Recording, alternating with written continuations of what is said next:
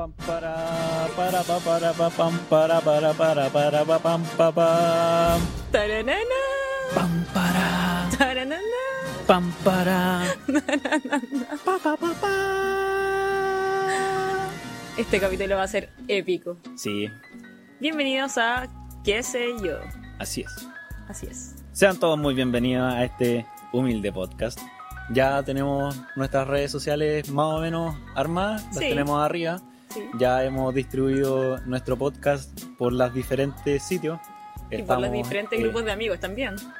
Sí, también. Eh, estamos en Google Podcast, estamos en, en un sitio que no sabía que existía hasta que empecé a ver las distribuciones. RSS, No, eso sí lo sabía. Deezer, Deezer. en Deezer sí Pero no, estamos. Deezer sí. Tiene, tiene, Tiene harto- conocimiento. Sí, pero el que me, me, me pareció como... Fue la plataforma de Samsung. Ay, sí, tiene Samsung Podcast. Sí, No sabía Samsung existía. Podcast, Amazon Podcast. Hay como un mundillo bastante grande que en mi espectro no está. Sí. Y estamos ahí. Y estamos ahí. Bueno, en el día de hoy nosotros vamos a hablar sobre la decadencia del cine. Todo esto se originó porque fuimos A al preestreno de Sí. Wakanda Forever. En Entonces, cual casi nos echaron gracias a una pequeña sobrereacción de Rocco. eh, sí, tuve una pequeña sobrereacción. Ya tuve... En algún momento voy a decir mi- mis comentarios sobre la película. Sí, Pero la idea no es hacerlo tan rápido porque perfecto. fuimos al preestreno el día miércoles. Sí. Y creo que es muy temprano como para dar una opinión ya más certera y fundada, que obviamente no es una verdad, es una mera opinión. Totalmente de acuerdo. De dos personas, sobre, bueno, tú y yo que eh, somos gente que ve la película por entre- entretenimiento. Sí, eso es un aviso de utilidad pública previo al capítulo. Al menos yo, Rocco investiga un poco más, pero yo veo cine más que nada para entretenerme, ver las películas, cambiar un poco de lo que estoy haciendo.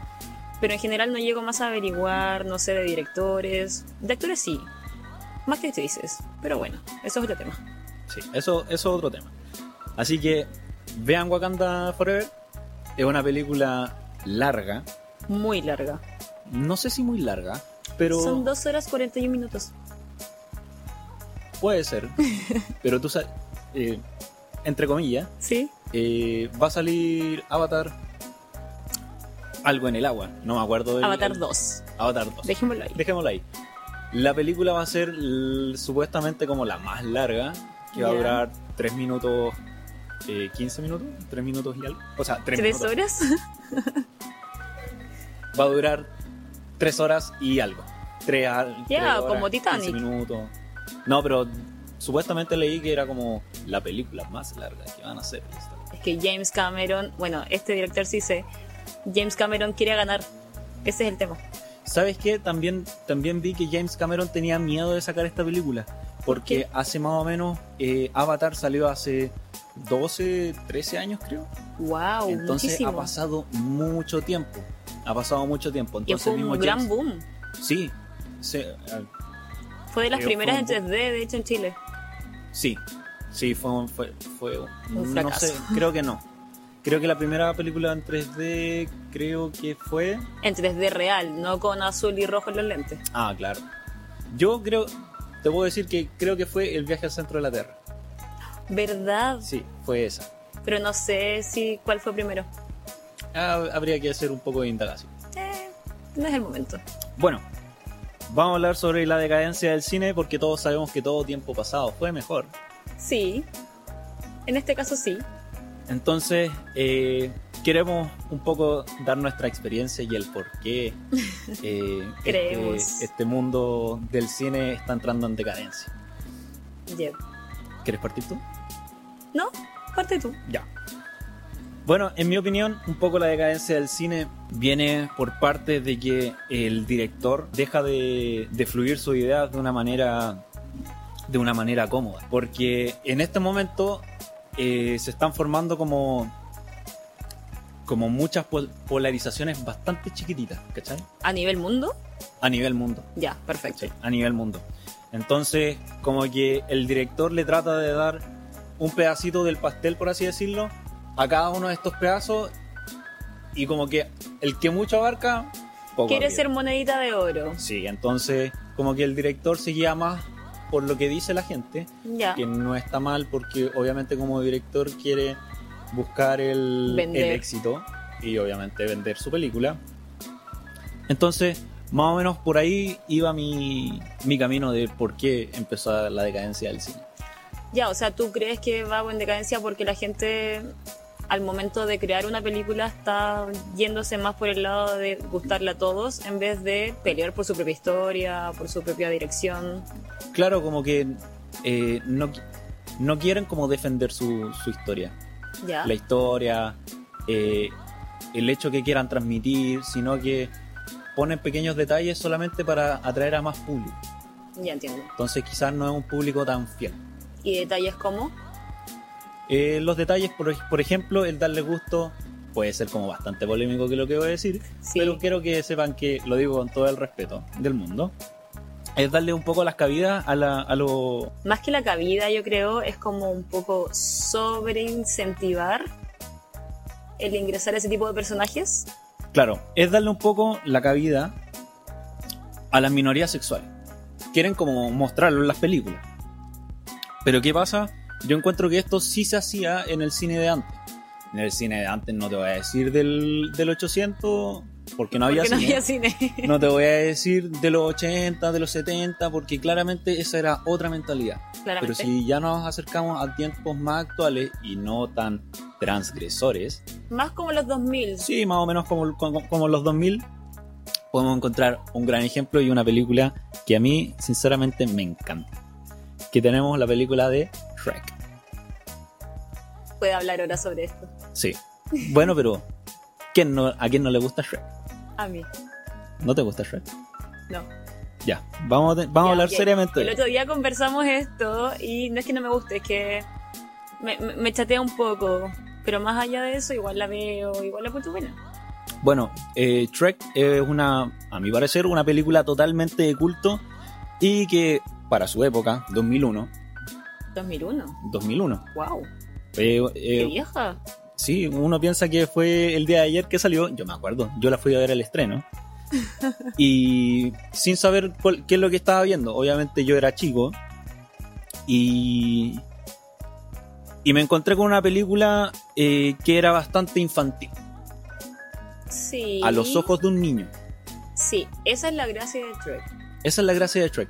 Trek, la curiosidad que, que encuentro yo, que es muy buena para niños y para adultos. Sí, Tiene, a mi parecer, tiene como todo un trasfondo que un adulto lo puede comprender y decir, wow, sí. esto Ve cosas distintas que los niños no están viendo. que no están viendo. Y, y yo creo que las risas que genera esta película o las intrigas que genera esta película son tanto para niños como para adultos. Exacto. Y ese mismo efecto se va, vi- se va viendo con el conocimiento personal y lo que estamos viendo ahora. Entonces, por ejemplo, no te voy a decir que es uno de mis personajes favoritos, pero sí, sí, si no estuviera, no sería la misma película. ¿Ya? ¿De quién hablamos? Hablamos de la hermana más fea. ¿Cachai? Entonces, yo encuentro que ese tipo de, como de inclusión en películas que vemos ahora son demasiado forzosas.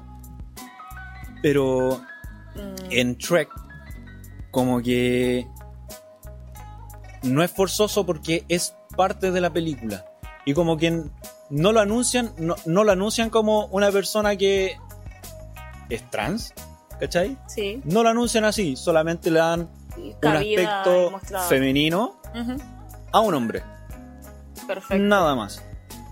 Pero también hay otras cosas que podemos ver en la película de Shrek que, eh, que hoy, si tú los ves, eh, fue muy adelantado a su época. Por Sí. ejemplo, tenemos a la coprotagonista, que es la princesa Fiona, que en un principio se muestra muy al estilo Disney.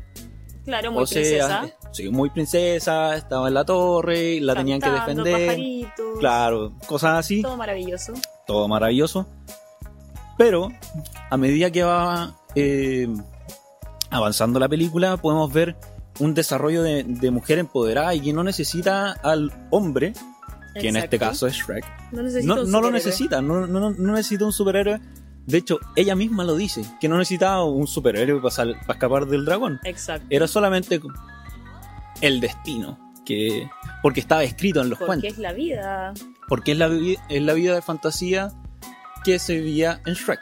Porque Exacto. Shrek es una película que junta muchos cuentos infantiles. Habla más de la magia de los cuentos infantiles. Claro, habla, habla sobre eso.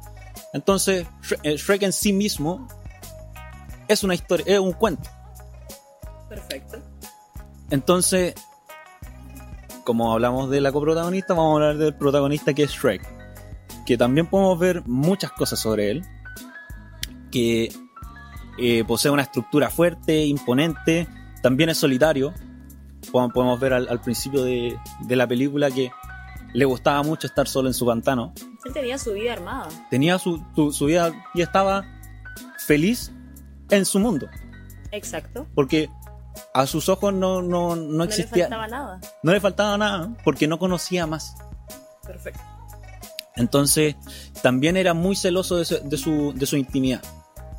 Como que la, la- la guardaba mucho, entonces ponía estos carteles de cuidado con el ogro y tenía todo, todo ese aspecto eh, Ermitaño. ermitaño de, de una persona muy, muy temerosa, Sí. que al final, a mi parecer, es como la representación del, del hombre de esa época. El hombre de esa época era muy guardado, era muy de eh, soy el macho fuerte y la cosa y, Tienes toda la razón. Y yo soy como la, la- la persona protectora y vivo mi propio mundo. Claro, y si yo no te permito, tú no puedes entrar a mi Sí, y vida si ni yo no mi permito- espacio. No puedes entrar en mi espacio. Exacto. Y cuando vemos esa- ese, ese tema en el 2001, es que ya existía un poco el desarrollo psicológico o es lo que podemos ver ahora. Y por otro lado tenemos a la joya de la película, que es Burro. que a Burro todos nos gustaría tener un amigo como Burro. No, ¿Por qué no? porque es desesperante. Sí, es bastante Pero irritante. alguien puede tener. Sí, es, es irritante, es invasivo. Burro daría la vida por ti. Sí, daría la vida por ti. Es un gran confidente, No, mentira. Mm. Cuenta todo. pero siempre está ahí. Ya, sí. Independiente, ya, ya, no es tan. ya, bien, no es un gran confidente. Pero también, ¿qué pasa? Que Burro eh, no es un ser perfecto. Exacto. De partida es un burro que habla. Sí. Entonces, no es, eh, no es el caballo vigoroso que uno ve como en las películas, sino que simplemente, como él dice, soy un noble corcel. Entonces, Burro acepta sus condiciones tal cual es. Entonces, tam- también ahí vemos como en esos tiempos el amor propio también tenía, tenía una ventanita. Pero no, no era, Como tan masivo como ahora, según yo. claro, no era, no era tan masivo, no, no tenía como una cavidad de que ahora todos dicen, no, es que te tienes que amar de manera propia y cosas así. Exacto. Burro, con tan pocas cosas, demostró que podía, aparte de ser un gran personaje, él tomaba sus poquitos, poquitas fortalezas que él tenía, él las explotaba. Y una de esas cosas, que es un tiro al aire, pero es la labia. Sí. Su fuerte es la labia. Y en base a eso fue creciendo el personaje también. Y ambas fue evolucionando. Sí. Fue tanto así que, así, así lo veo yo, fue tanto así que ocupó su mejor poder, que era hablar, Para. que pudo encantar a una dragona. Y vamos a llegar a esto al igual. Entonces, yo aquí también lo vi en que lo importante, puede sonar muy, muy cursi, pero al final lo, lo que importaba en esa relación era el amor.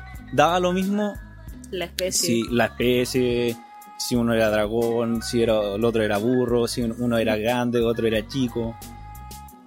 Entre comillas, era aceptarse tal cual uno es, sacar lo mejor de uno y explotarlo. Y mientras tengas esa, esa confianza, que es una confianza difícil, que para desarrollar eso, eh, claramente tienes que, tienes que dar ese paso o Claro. perder, perder ese miedo. Empezar a aceptar las mismas cosas, la- las cosas que todos los demás les criticaban Claro. y entender que eran parte de sí. Claro, de hecho, a él lo vendían por la peculiaridad que era un burro que hablaba. hablar. Pobrecito. Bueno, otro, otro personaje que tenemos es nuestro gran villano, y no por su altura, Oh. que era Lord Farquaad, que era un gobernador tirano y que despoja a todos los, los seres de cuentos de hadas de su reino. Entonces, Maldito. aquí, aquí podemos ver que es como eh, Lord Farquaad se asemeja un poco a esa mentalidad old school, Ya. ¿cachai? Porque él quería eh, él quería su reino perfecto. Sí. Entonces despojó a todos los que eran diferentes, o sea, todos los seres de cuentos de hadas, los expulsa del reino y se queda como con toda la gente que Normal. pensaba igual que él y que era normal, Que seguía su estándar. que de seguía su estándar de, navi- de, de Navidad, que seguía su estándar de normalidad. Y para qué decir que tiene una semejanza, pero así calcada, a la tiranía de, no sé si viste la, la película de Jojo Rabbit, No. Cuando la veas, el amigo de, imaginario de Jojo Ya. es de la persona que estoy hablando. Ah, perfecto. Así que ahí mandó un- una, una tarea para la casa. Así que Siempre me voy con tarea para la casa. sí, eh, es, es un poco la idea de esto. Así que si vieron Trek y concuerdan conmigo, es una gran película. Eh, Da mucho para pensar, más de da, lo que uno cree. da mucho para pensar. Sí, yo creo que con lo que te he dicho ahora, como que va a ver la película como con otros ojos. Sí. Y es un poco la, la idea de esto. Así que si la vieron, véanla de nuevo. Es una gran película. Y si no la han visto, cosa que la encuentro demasiado extraño, No, sería imposible. La dan siempre en el cable. vayan a verla. Es muy buena. Y vean esos pequeños detalles y es lo que más o menos busco eh, como concientizar. Es que vayan, vean un poquito más allá de las películas. Ya. Sí, yo creo que fue una película que generó una gran diferencia, pero no es algo que uno haya visto cuando niño, sino que lo ve ahora, cuando ya es más grande o en ese momento tampoco. No sé si los adultos le dieron todo el enfoque que le puedes dar ahora, porque no estaba ese pensamiento en la sociedad. Claro, no estaba. Pero ahora sí está ese pensamiento en la, en la sociedad y las compañías tratan de forzar Sí, y agregar en sus películas solamente para para atraer a estas personas. ¿Mm? Para que generar que se hable sobre eso. Sí, para que para generar que, que se hable y se, ha- y se haga autopublicidad de la película. Claramente.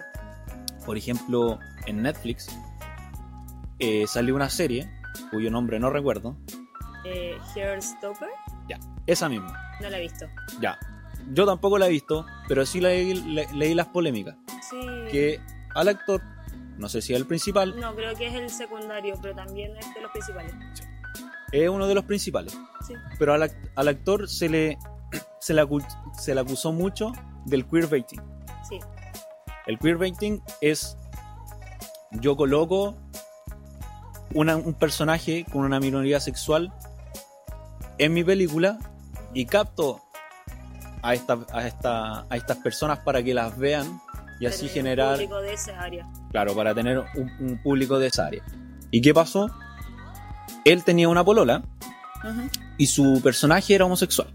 Sí. Entonces todos estaban diciendo al final, oye, tú no nos representas, tú no, no eres de la minoría sexual, solamente estás fingiendo.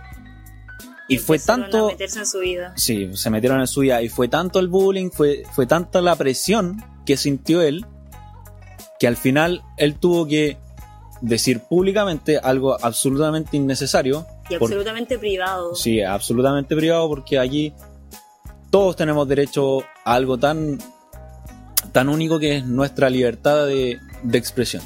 Claramente.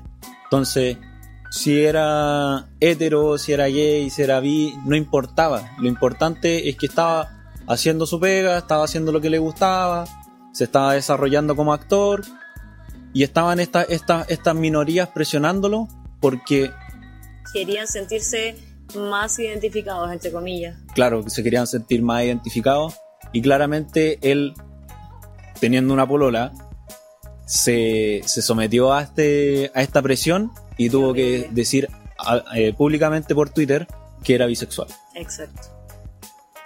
Lo encuentro horrible porque al final, eh, buscando tener como una. em, apoyo a esa minoría, se generó un ataque a una persona, un ataque a su privacidad, un ataque a toda su, su vida al final. Sí, y al final encuentro que. No sé si viste como Sex Education.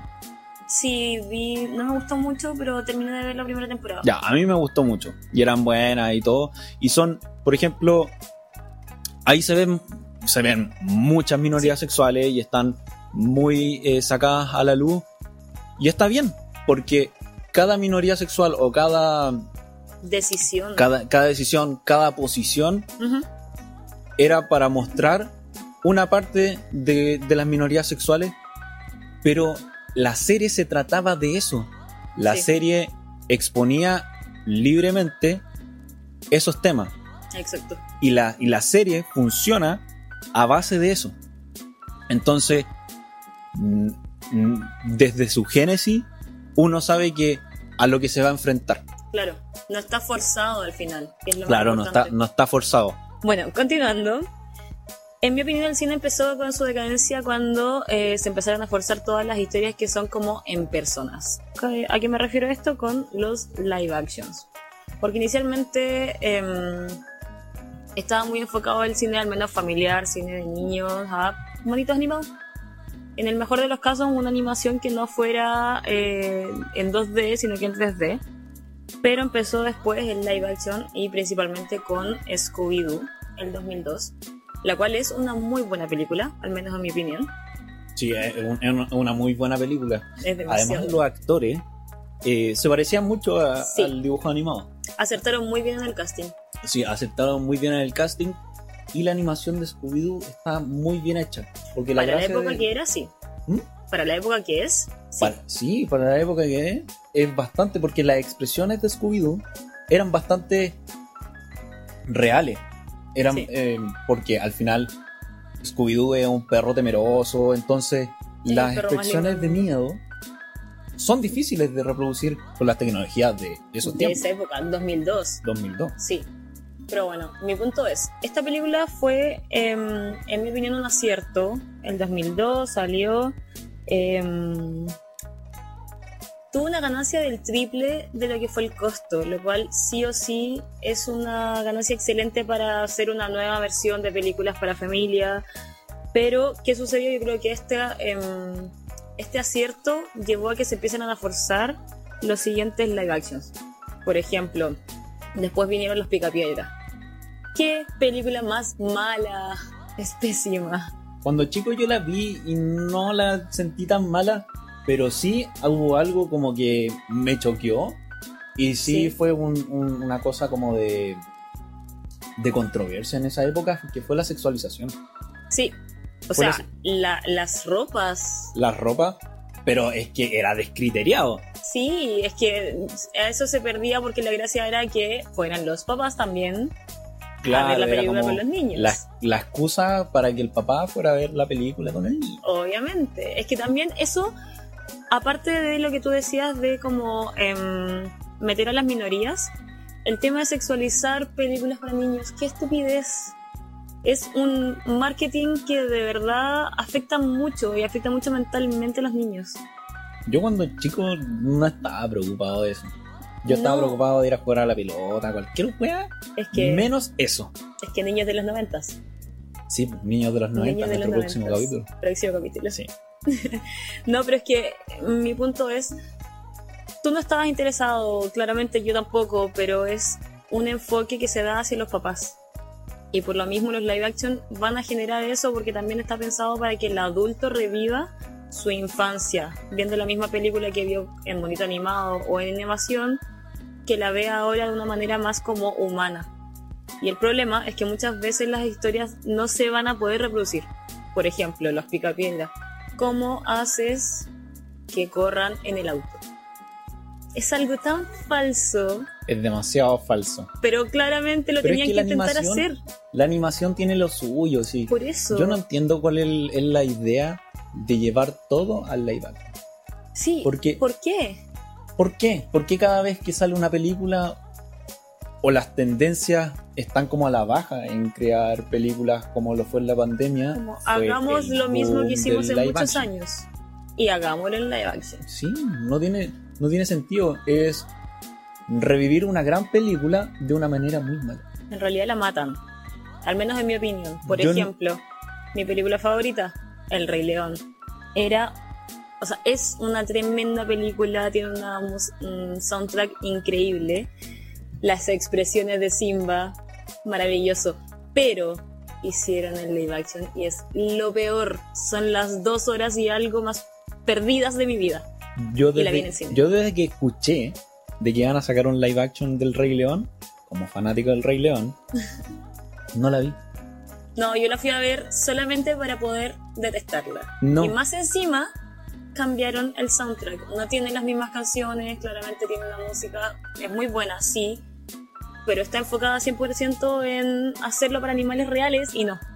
No. No, no, sí. Definitivamente es una pésima decisión. Es una pésima decisión porque al final el, el dibujo animado te entrega tantas libertades, Sí, te entrega muchas libertades, puedes expresiones con la faciales, física. puedes jugar con la física, puedes jugar mucho con los colores. Exacto. que es una cosa que se perdió mucho en los, los live action. Yo no vi la película, pero sí, sí sé, lo, obviamente sé lo que, lo que está. Eh, vi tráiler, vi pedazos de, peli- de, de la película, Ujú, pero creo que se perdió mucho eso. El juego de los colores, Sí. La expresión, bueno, Pumba. Pumba fue un desastre. Pumba para mí, Timon y Pumba es, No sé. es la joya de El Rey León. Sí, Es la joya, es, es el pequeño motor que le da la comedia al, al Rey León. le da la esencia. Es que él le enseña todo a Simba. Le enseñan todo y al final pusieron una cuestión horrible. horrible. Es que principalmente hay películas con unas coreografías que obviamente en monitos animados puedes hacer, pero no puedes hacer en un live action y que sea pseudo real. Imposible. Imposible. Sobre todo, por ejemplo, yo, yo ya escena suelta, nunca vi la película completa, como había dicho. Pero por ejemplo, en la escena de, de Scar cuando se junta con la hiena, ¿Con las hienas? Qué buena esa escena. escena es es buena. Te puedo decir que en parte buena en live action porque le da un poco eh, el Le- toque como de oscuridad Sí. a Scar. Completamente de acuerdo. Y eso lo hace ser muy bueno. Lo hace ser muy bueno por el tema del juego de luces. Pero el sombras. dramatismo que tiene la de monito animado. Pero las los colores verdes y oscuros Ese- de los dibujos animados fue es otra cosa. Y ese además, verde esmeralda que te a la hace le apretar puedes el poner estómago. una cara de loco Sí, que en verdad cuando uno es chico no es que te daba miedo, pero te ponía tenso. te pone tenso, Te pone ese es el tema.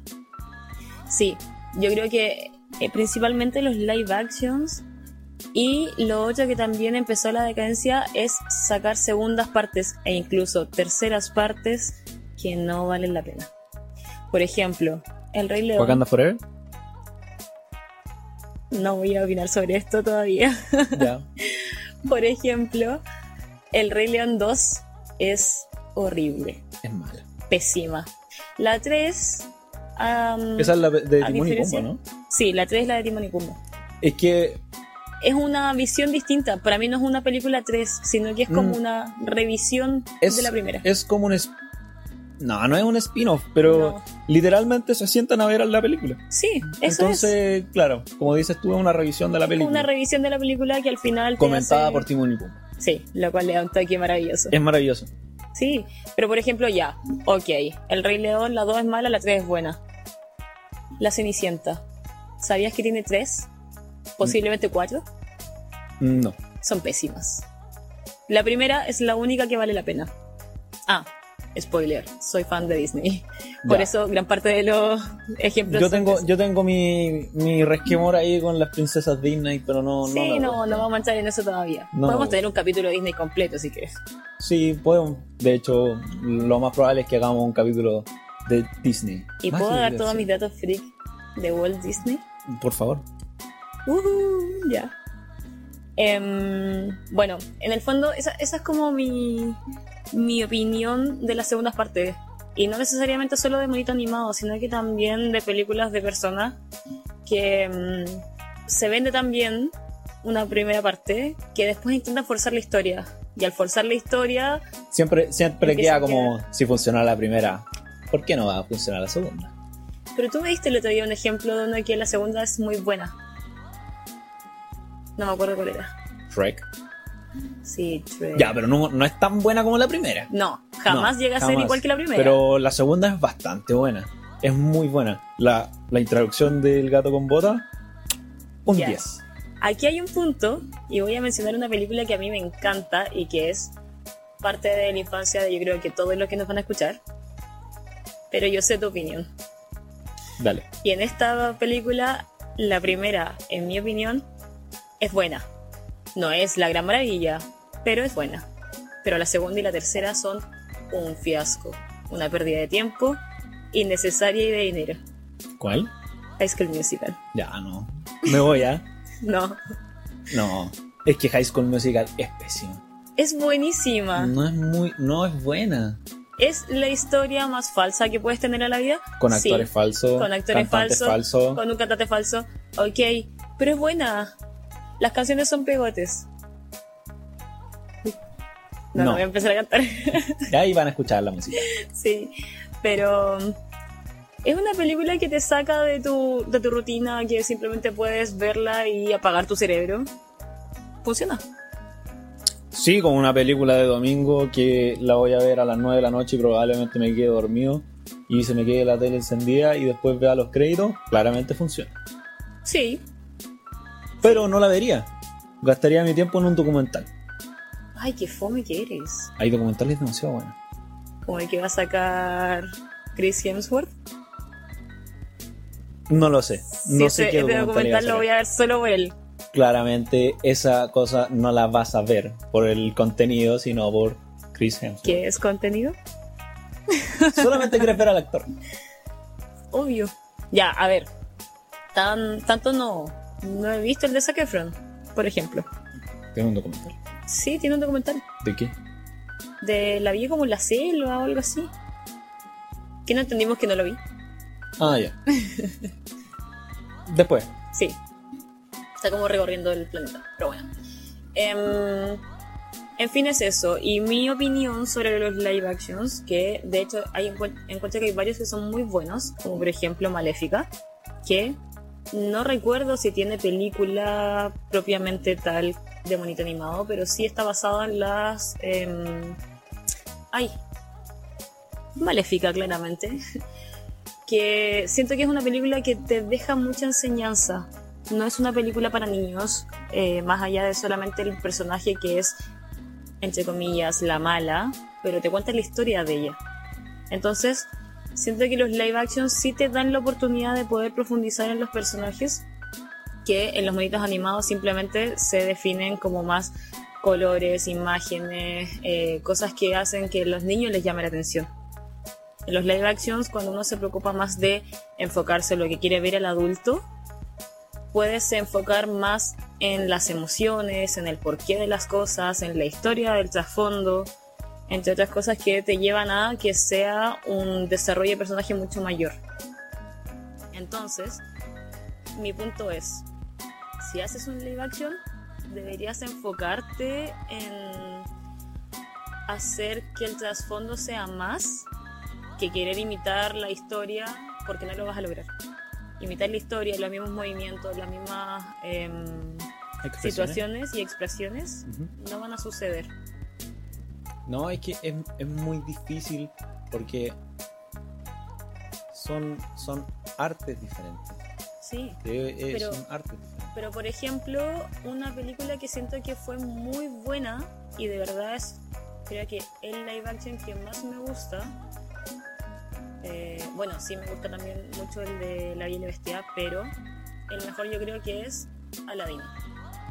Siento que lo hicieron muy bien, siento que musicalizaron muy bien, hicieron que eh, todo el ambiente como festivo creciera y apoyara más la historia.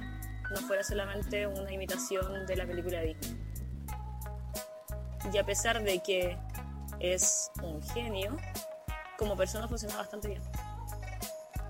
Sí, concuerdo contigo, no vi la película, pero, ¿Estaría para la casa para ti? pero sí vi de repente cortos de, de película, por- dejo YouTube corriendo con Ujú. escenas de película y de repente me saltan live action Y sí, siento que Aladdin es súper apegada. Tiene sus detalles como todo live action. Pero, no sé, algo, un live action que yo creo que fue malísimo fue el de Mulan. Qué mala. Muy horrible. malo. Más encima que igual tuvieron el pequeño problema que también justo salió como previo en pandemia, entonces Sí. también tuvo el problema de las plataformas de streaming, que también es otro punto de la decadencia del cine, porque ahora con las plataformas de streaming las películas duran nada en el cine, la gente prefiere esperar a verla en Netflix u cualquier otro. Entonces, eh, Sí, cuando tú, tú ves una, un una- una película por, por streaming, como que no tu, tu concentración no está en un 100% en la película. O sea, yo amo el cine, me encanta em, las cabritas, me encanta como la, la esencia de ir al cine, sentarse y destinar ese tiempo para ello. Pero igual las plataformas de streaming te dan un punto súper importante que es, ¿qué pasa si no te gusta la película en la mitad? Puedes detenerla y cambiarla. Sí, fin. No tienes mayor problema. Y eso también habla mucho de la inmediatez que nos gusta ahora. Sí, ahora, en estos momentos nos, nos- encontramos con una sociedad que es bastante inmediatista. Claro, que no te gusta algo y querés cambiarlo. No te gusta la serie en el capítulo 2, no la viste. Sí, a- bueno, yo lo comenté, fue- me pasó con, con Dahmer. Yo vi un par de capítulos, mm, no fue lo que, lo que esperaba, y ahí está. y no voy a seguir perdiendo mi tiempo, si al final Sí, es lo que nos pasa hoy en día. Igual la, la- igual los medios de streaming eh, acercan mucho el cine a, a la gente. Y yo y, creo y que eso es bueno. Sí, es bueno, y más allá de solo acercar el cine, que también en su momento era algo súper caro, que también tenía que destinar más tiempo y todo, em, te permite ver una gama más alta de categorías. De categorías, puedes ver cine independiente que antes era muy difícil de encontrar porque estaba solamente en cine cierto tiempo. Entonces ahora es mucho más fácil poder acceder a todo eso y también ampliar tus conocimientos. sí y también se da se da otra cosa que al final bueno a todos nos ha pasado yo estoy suscrito a miles de cosas Sí, onda tengo Netflix tengo Star Plus tengo Disney Plus y uno se da tengo cuenta Amazon Prime y no sé qué ver que ver, sí. porque al final de repente tiran como contenido, contenido, contenido, contenido, y no es como un contenido tan, tan, tan bueno, tan, Sí. tan rupturista, pero Por ejemplo, lo que hizo Netflix ahora. po. Ahora Netflix eh, cerró muchos eh, contratos que tenía con grandes productoras y empezó a producir sus propias series, sus propias que películas. son malas. No todas. No, no todas. Hay algunas que son buenas, pero por el hecho de querer producir más y más y más bajó muchísimo la Sí, calidad. bajaron mucho la calidad y, y al final son cosas como por vender Sí, o por decir yo soy Netflix, domino el sistema y hago mis propias películas. pero ahora tienen que cobrar publicidad. Sí, y yo no sé cuál es la estrategia de Netflix. No morir. Esa es, su Es estrategia. que, claro, puede ser no morir, pero Netflix es el top. Como, Sí, o sea, ellos, ellos ven una pequeña baja en su en sus ventas o en sus suscripciones que la tuvieron sí. porque ellos mismos se pisaron la cola porque dijeron, no, hay cuentas que son compartidas. Entonces vamos a hacer sabido. es sabido y Netflix lo sabe y de una manera estúpida sacaron eso de que no puedes compartir tus Sí. cuentas Y te van a cobrar y por te van a compartir. cobrar por compartir tus cuentas y es como todo el mundo lo hace y todos lo saben por eso eres masivo Pero Netflix si es lo mismo, hace. No me acuerdo, creo que fue esta semana. Salió una noticia de un canal de televisión en España que gastó en una publicidad de aproximadamente 9 metros por 9 metros para colocarla en un edificio, en la cual colocaba, bueno, sin aludir a la marca propiamente tal, todos los nombres de las plataformas de streaming y decía, ahora van a eh, volver a mí. ¿Por qué? Porque todas anunciaron, si no me equivoco, en España, que van a empezar a poner anuncios dentro de las plataformas de streaming. Entonces, ¿qué sucede? La gente va a tender a simplemente dejar de pagar por eso y volver a la televisión. yo creo que eh, es, es un ciclo Sí, Y, y la televisión sí o sí se tiene que reinventar. Sí, también está en decadencia la televisión, eso está Sí, claro. está, está bastante en, en- en decadencia. Y no solo en Chile. En el mundo, En el o sea, en este momento yo empecé a ver televisión solamente por pega. Por pega, porque tenía que ver noticias, tenía que ver eh, cosas internacionales, nacionales, Claro, y no por eso enganché la televisión, actualizado. como para mantenerme actualizado. Pero si no es por eso, yo, mi vida es ver YouTube. Mm, yo no soy tanto de YouTube. Bueno, yo veo tele, claro, también las noticias y si es que no, programas de cocina o películas en el cable que aún tengo. No, yo el cable lo, lo dejé y, y- y me cambié por televisión ya por internet. Sí, de hecho yo ahora me voy a cambiar a televisión por inter- internet porque es la única forma. Más que la única forma es una comodidad. Es que lo otro no lo ocupas. Es que, claro, no lo ocupas y, a- y además es cómodo porque te tení- bueno, es bueno y malo, porque todo tu toda tu vida o toda tu entretención pasa por un cable o, o Sí. se te corta el internet y chao. Exacto. No tienes películas, no tienes televisor, no tienes música si es que tenían el teléfono. A ver, Pero estamos que... dependiendo tanto de internet que al final Sí. O sea, Ya, yo ¿quién puedo tiene? leer un libro, me encanta leer libros. ya puedes leer un libro. Sí, pero por ejemplo, em, en general, el único problema que yo le veo a la televisión de, por internet es que es lo mismo que Netflix, que tengo que pensar qué es lo que va a ver. Claro, no hay una No, es como una prender la tele y hacer zapping, Sí. lo cual me encantaría. Por favor, Netflix, que es como hacer zapping de trailers. Me encantaría. Es una buena idea, ¿saben? Es como lo que sacaron en algún momento y que lo he ocupado varias veces, ese eh, como ver aleatorio. Me encanta. ¿Ya? Yo nunca he ocupado esa función porque de repente, ¿qué me puede, qué me puede saltar? ¿Te saltará algo como de tu gusto? ¿En verdad? sale- ¿En verdad el hecho, algoritmo de Netflix sea tan bueno? inteligencia artificial a tal punto que, bueno, esto es algo que leí el año pasado porque me gusta mucho la inteligencia artificial. Em, ellos detectan qué tipo de películas te gustan, por ende, qué gustos tienes, y también va mucho en el marketing enfocado a lo que hablabas tú de eh, las minorías. Por ejemplo, si se dan cuenta que tú ves películas con parejas homosexuales, las mismas películas que, por ejemplo, en mi catálogo o en tu catálogo, van a salir con distintas portadas. Si a ti te gustan eso. películas, por ejemplo, a mí me gustan las películas románticas, en general, todas las series y todas las películas que a mí me muestran salen parejas. O veces que he visto más películas con mujeres como protagonistas, me salen las portadas solamente mujeres. Entonces así incentivan que tú entres a ver la información de esa serie o de esa película. Es bastante interesante eso de la, de la inteligencia artificial Sí. aplicado al, al marketing, porque al final cuando tú, lo, tú aplicas esa inteligencia que es un programa que piensa por alguien y dice Sí. a esta persona le gusta esto y le muestra lo que le gusta y así genera un incentivo.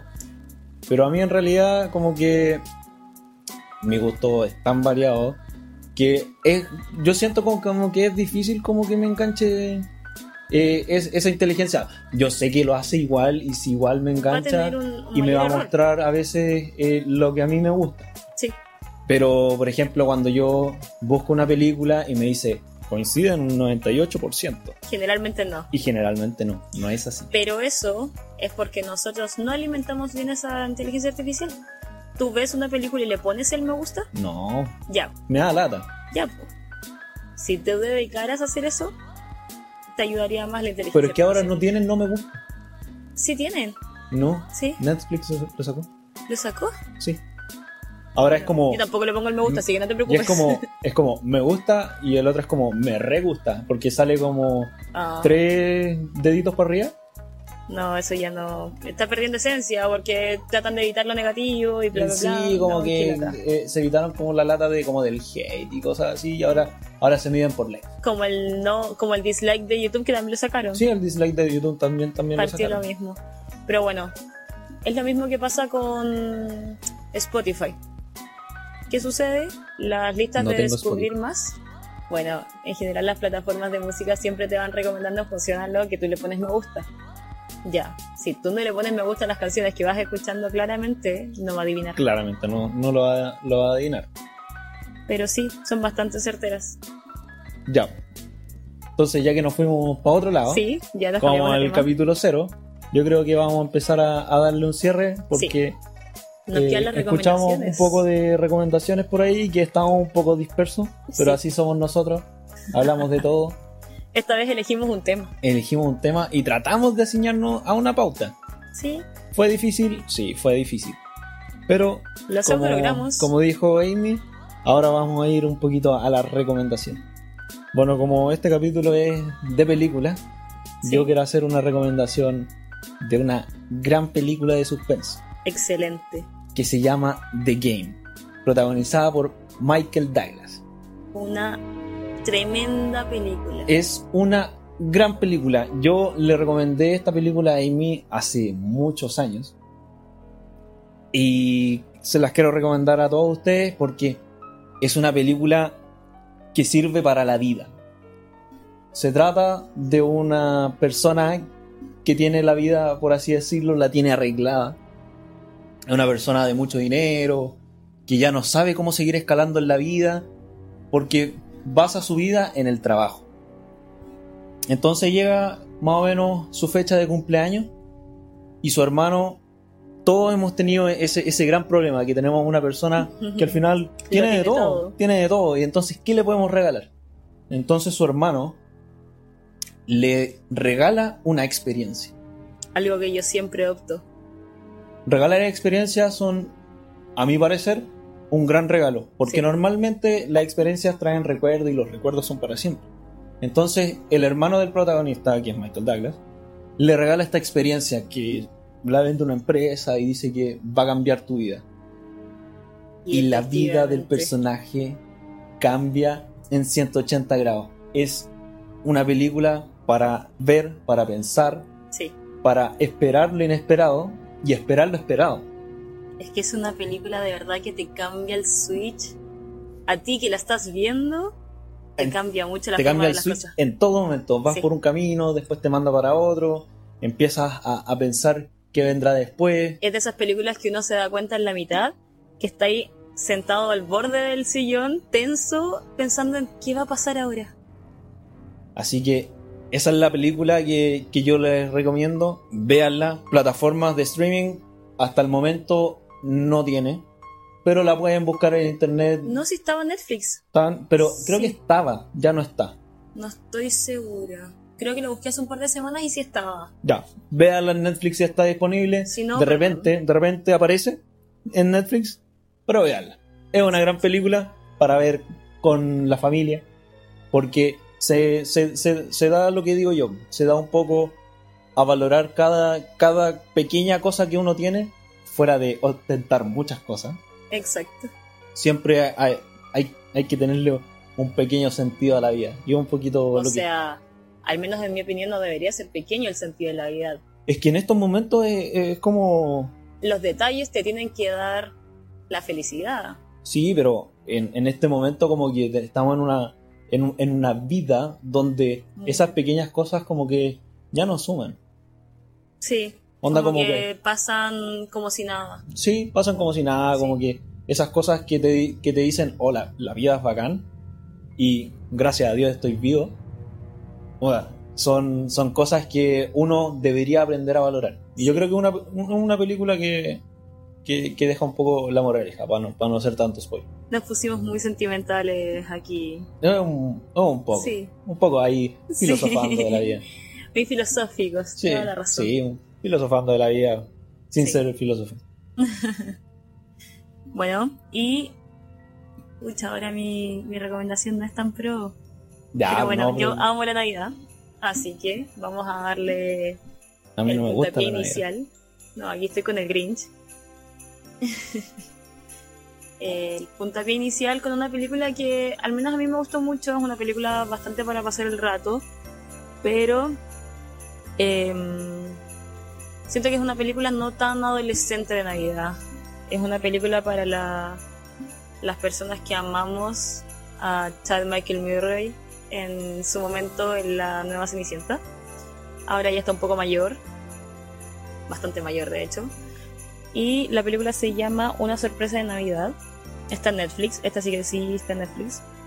Em, es una película que al principio parte como bien lenta por decirlo, pero en adelante va tomando una gran historia y en realidad vale mucho la pena verla. No es solamente una película que se enfoque solamente en la Navidad, sino que también en la historia de las personas y siento que eso igual ayuda un poco a gente que no le gusta este tipo de películas, Como a mí. como a ti.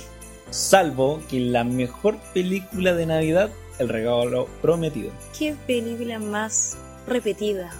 Pero es la mejor. No. Es la mejor. Turboman, por favor. Turboman es lo mejor. es lo mejor. Y Arnold, yo creo Arnold, que es un pésimo actor. Arnold es el peor actor de la, de la Tierra, pero cuando se pone el traje de Turboman, por favor, qué Dios. Qué Porque Dios obviamente no está actuando, es un muñeco, no se mueve. Qué Dios es Arnold Schwarzenegger con el traje de Turboman. Es Qué la mejor película de Arnold Navidad. Schwarzenegger. Punto. Qué horrible.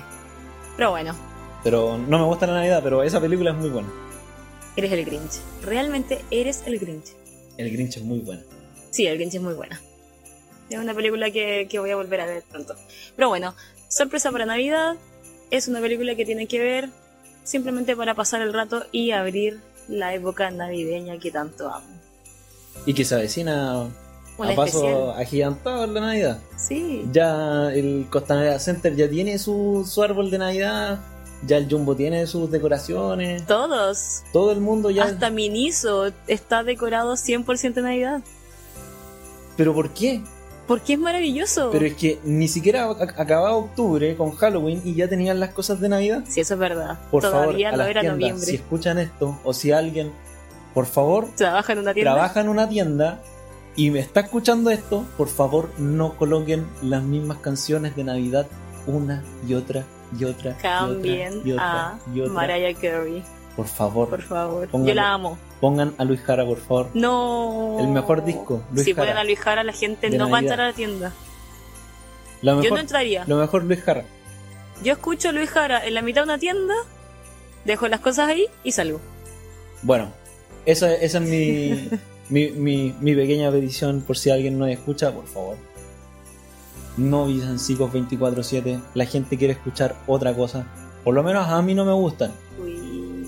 Porque yo trabajé en Casa Idea eh, un tiempo para Navidad Sí, y me sabía en la playlist completa. es que sí, Y porque la gente Toda, to- y ponían la misma. Y decía, tomamos en consideración. ahora viene Luis Miguel. Ahora Ay, viene Michael A ver, a ver, a ver. Luis Mi en Navidad es la luz. Entre Mariah Carey y Luis Mi es la luz. Ya, pero me, me refiero a que ya me las sabía todas y las Ya, sí. cantaba. Ya, pero el las problema- así como, noche de paz. Es Así, que mal. piensa que la playlist no está pensada para ti que trabajas en la tienda. Está pensada para el cliente que entra, compra, paga y sale. El cliente no va a escuchar la playlist entera nunca jamás. El cliente interactúa conmigo. Si yo estoy enojado porque ponen la misma canción una, y otra, vez, vez. todo el día durante un mes, créeme que no va a ser una buena atención. Entonces vamos a abrir una campaña de tapones de oídos para personas que trabajen en tiendas. Es más fácil no ¿Cambiar poner la canciones. Tenemos varias plataformas de streaming que te pueden ofrecer millones de horas de músicas diferentes, No, porque tienes que poner ponen- música de Navidad. Pero, hay millones de personas que hacen sus canciones de Navidad y tienen el mismo CD de hace 80 años y lo ponen en el, en el mismo tocadisco. Ya, vamos a hacer entonces una campaña para que Chayanne saque un disco de Navidad. No tiene. Buena pregunta. Es una buena pregunta. Yo creo que tiene. Vamos a buscar. Vamos. Rocco está buscando en este momento. Ya. Chayanne no tiene canciones de Navidad. Por lo menos lo busqué en Por YouTube eso- Music. Por eso estamos perdidos. Lo en YouTube. Tiene solamente los, los comerciales de Falabella. No hay nada mejor. Sí. Los Eh, comerciales de Tienes Chayanne. que poner la música de Chayanne bailando en Ya, pero creo que la canta él. Y le sale bastante bien. Ay, la tengo en mi cerebro. Sí, la tienes en tu cerebro y la estamos escuchando Y en este estoy momento. viendo a Chayanne bailar en mi cerebro también. Ya. No a ver, por favor. Así que démosle un cierre a- a- al capítulo de hoy, que creo que ya llevamos 40 minutos, una hora. Una hora. Wow. Wow.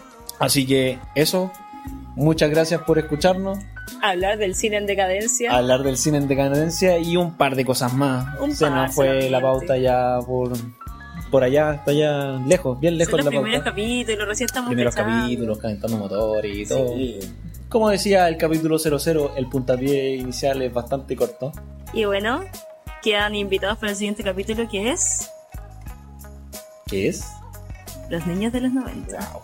Los niños de los 90, una época maravillosa. Que ambos vivimos siendo niños y Sí, mucha gente. De hecho, yo creo que se, se hacen muchos eventos de las cosas de los 90. sí, Bueno, en su tiempo también se hicieron de los 80, para que, para que vamos a mentir. sí, pero es que los 90 fueron mejores. No lo sé. No, Me yo no, gustan mucho los 80. es- no he escuchado mucha gente decir me gustaría volver a mi infancia en los 80. He escuchado mucho más decir que vuelva a los 90, por favor. Es que la. Ya, pero ahí lo, ahí lo vamos a comentar. Sí, ya. Ya. Eso, Eso, quedan invitadísimos. invitados, síganos en nuestras redes sociales, tenemos hasta el momento Instagram y síganos en Anchor o de Spotify, en Spotify, Estamos en Samsung Podcast, Amazon Podcast, Spotify, Deezer, Google Podcast y Anchor. sí. Así que búsquennos, Estamos Eh. en otras que todavía no recordamos. sí, pero el link está en nuestro Instagram Sí. que tiene 5 seguidores y son todas tus amigas. Pero no importa. Gracias a mis amigos que nos siguen. Día a día esto va a crecer. Sí. No sé cómo, pero va a crecer. Espero que le haya gustado. Y ya podríamos tener invitados también. Sí, Sí. tenemos invitados Pendientes. pendientes y tenemos un par de ideas ahí que tenemos que digerir. Así que eso,